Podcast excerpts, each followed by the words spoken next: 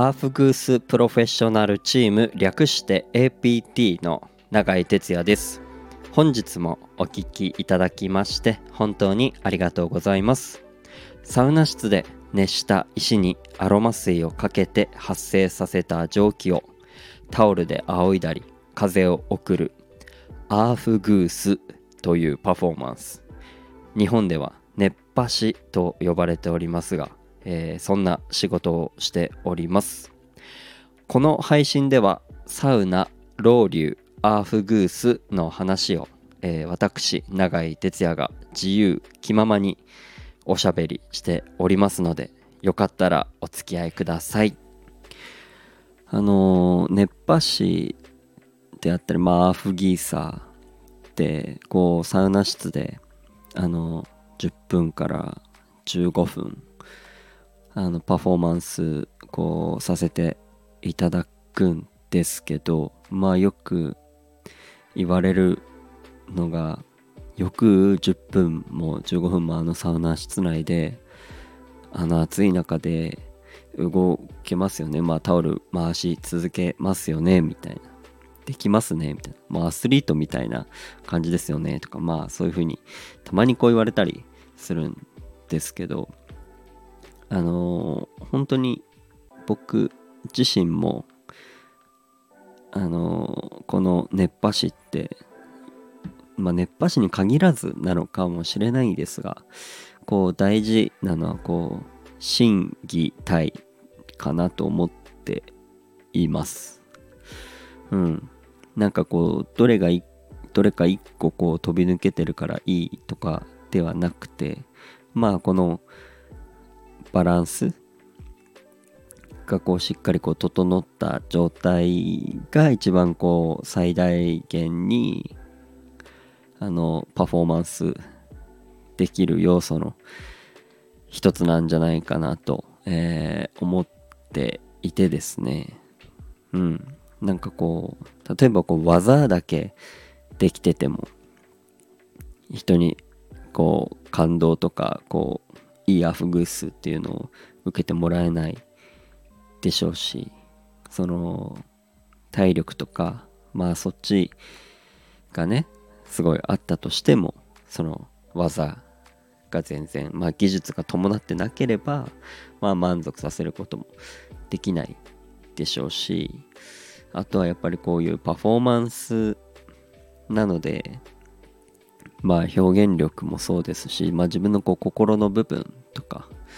なんかこうそういうのもアフグスする中でもうお客様にこう伝わっていくんじゃないかなと僕は、えー、考えています。えー、ね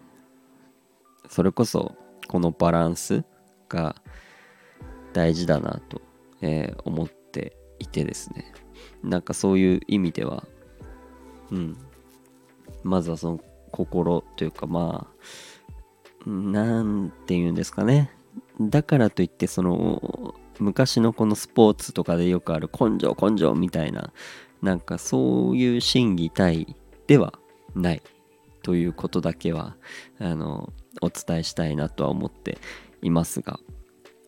うん。なんかこうアフグースする上でのあのその心構えといいますかうんなんかこうお客様をこう迎えるにあたってのうん心構え。うんなんかまあそれが心技体のその心の部分ですよね。心の部分。うんだと思いますし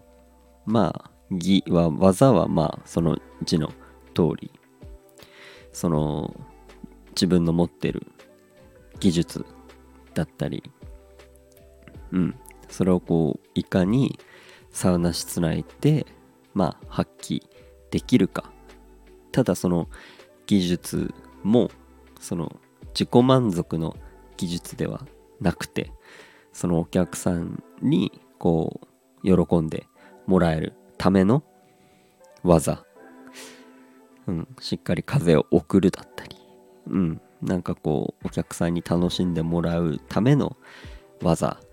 ですね。決して自己満足ではなく。でそれ最後が体ですよね。体の部分。うん。なんかまあ僕的にはこれは結構大事な要素だと思ってるんですけど。やっぱり自分のそういう体調面だったりうん。なんかその体が要は資本なのでうん。なんかそこが劣ってしまうとうん。どうしてもこう最大のパフォーマンスができないじゃないかなとは、うん、思っているのでもちろん僕はその審議の部分も大事にしてますけどやっぱ対自分のやっぱ資本の体そのケアだったり自分の体調面だったり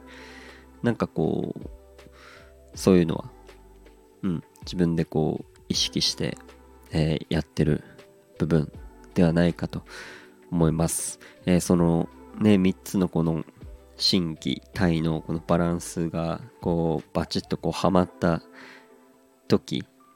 にうんきっと本当に最大のパフォーマンスができると思いますしまあね人間なんでまあ時にはこうスランプとかなんかそういうこともあるかもしれないんですが、えー、常にこう最大限のパフォーマンス最大限の力をこう発揮できる、うん、準備とか、うん、アフグする上での準備は結構こう大切に、えー、してますしこれからも大切にしながら、えー、皆さんにこう来てくださる方にアフグースで、えー、いい風だったりこう満足してもらえたり楽しんでもらえたり、え、できるような、ものをアフグスを、していけたらいいなと、思っておりますので、えー、アフグス受けたことある方も引き続きですが受けたことない方もぜひぜひアフグスというものを受けてみて、うん、人それぞれ、えー、個性まあその心技体のバランスが違ったそのアフグスっていうのは見られるかと思うのでぜひぜひあの体感してみていただけたらなと思います。ということで今日はアーフギーサー熱波師の新規体について僕個人的なお話をさせていただきました。ということで今日は終わりたいと思います。また聞いてください。バイバーイ。